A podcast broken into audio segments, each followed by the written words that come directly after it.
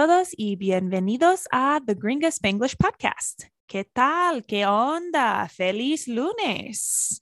To get your brain firing on this fine Monday, we are going to hear about la enfermedad misteriosa or the mysterious illness. The speed will be slow, and 20% of the story will be in Spanish. At the end, you can listen to the whole story in Spanish at the same slow speed. At the beginning of the episode, I'll outline a number of words in Spanish you'll be learning. If you have pen and paper with you, don't be afraid to use them. Check out the list of words in the description or the transcript as well. It is my esperanza that you enjoy the episode today and learn a couple of words in Spanish that you didn't know before. Vamos, let's go. Here are some of the words I'll use in the episode in order of appearance. Nació from nacer is born or was born. Inconsciente is unconscious. Fuera de contacto is out of contact. Juntas is together. Preocuparse is to worry. La alarma is alarm. Timbró from timbrar is to chime or go off. Seguidas is straight or continuous. La ambulancia is ambulance. El vómito is vomit. Las sábanas are sheets. Sudando from sudar is sweating. Sacudidas are shakes. Rosa brillante is bright pink. Las pulseras are bracelets. Las cuentas are beads. Decepcionada is disappointed. La prometida is bachelorette. Había elegido, from elegir is had chosen. La ropa interior is underwear. Unas pruebas de sangre are some blood tests. El tratamiento is treatment. El enveneno is poison. El examen toxicológico is toxicology screen, tox screen. Obvia is obvious. La enfermedad misteriosa. Margarita had always been sana, with pocos medical problems in her whole life. Until the age of 23, she had only visited the hospital when she nació. She didn't take any medicamentos, only a daily vitamin. The day she arrived at the hospital for the second time in her life, no one supo what pasó. She was inconsciente. A neighbor had brought her in.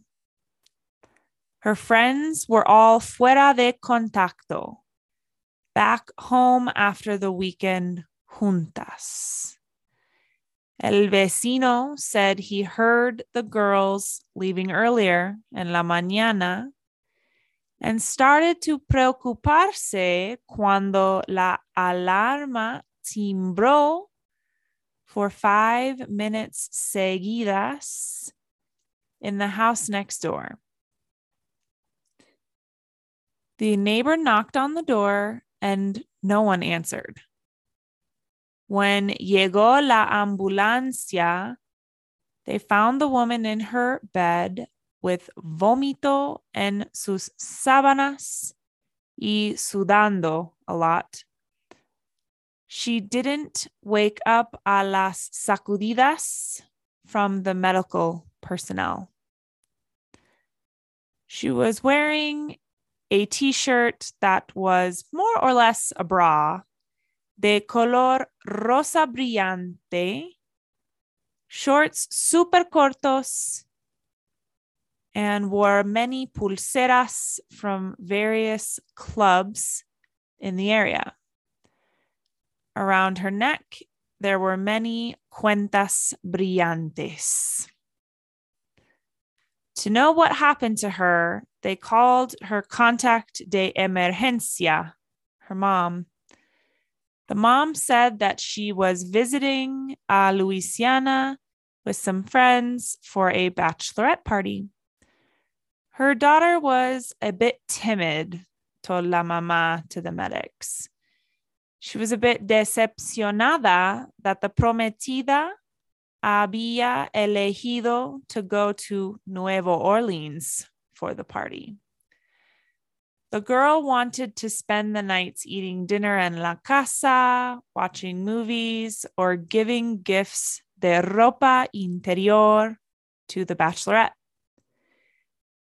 At the hospital, the patient needed a saline transfusion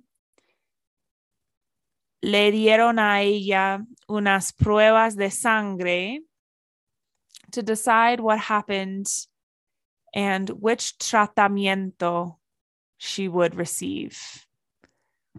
All the tests were negative for enveneno, cáncer, etc. until llegó el examen toxicológico Sometimes the right answer is the most obvia. Now, if that was enough for you for today, enhorabuena, you have completed the episode. However, if you would like to hear the entire story in Spanish, still at slow speed, stick around for a few more minutes conmigo. La enfermedad misteriosa. Margarita siempre había estado muy sana, con pocos problemas médicos en toda su vida. Hasta la edad de 23, solo había visitado el hospital cuando nació. No tomaba ningunos medicamentos, solo una vitamina diaria. El día que llegó al hospital por la segunda vez en su vida, nadie supo lo que pasó. Estaba inconsciente. Un vecino la había llevado al hospital. Sus amigas estaban todas fuera de contacto, de vuelta a sus hogares después del fin de semana juntas. El vecino dijo que oyó a las chicas saliendo más temprano en la mañana y empezó a preocuparse cuando la alarma timbró por cinco minutos seguidas en la casa al lado. El vecino tocó a la puerta y nadie respondió. Cuando llegó la ambulancia, encontraron a la mujer en su cama con vómito en sus sábanas y sudando mucho. No se despertó a las sacudidas del personal médico. Estaba llevando una camiseta que fue más o menos un sostén de color rosa brillante, shorts súper cortos y llevaba muchas pulseras de varios clubes en el área. En su cuello había varias cuentas brillantes. Para saber lo que pasó con ella, llamaron a su contacto de emergencia, su mamá. La mamá dijo que ella estaba visitando a Luisiana con unas amigas por una fiesta de prometida. Su hija es un poco tímida, contó la mamá a los médicos. Ella estaba un poco decepcionada que la prometida había elegido ir a Nuevo Orleans por la fiesta. La chica quería pasar las noches cenando en la casa, mirando películas o dando regalos de ropa interior a la prometida. En el hospital, la paciente necesitó recibir una transfusión de salina. Le dieron a ella unas pruebas de sangre para decidir lo que pasó y cuál tratamiento recibiría. Todas las pruebas fueron negativas por enveneno, cáncer, etc. Hasta que llegó el examen toxicológico, algunas veces la respuesta correcta es la más obvia. That's all for now, folks. But before we go, have you been thinking about taking me up on that free lesson offer? Why haven't you reached out yet?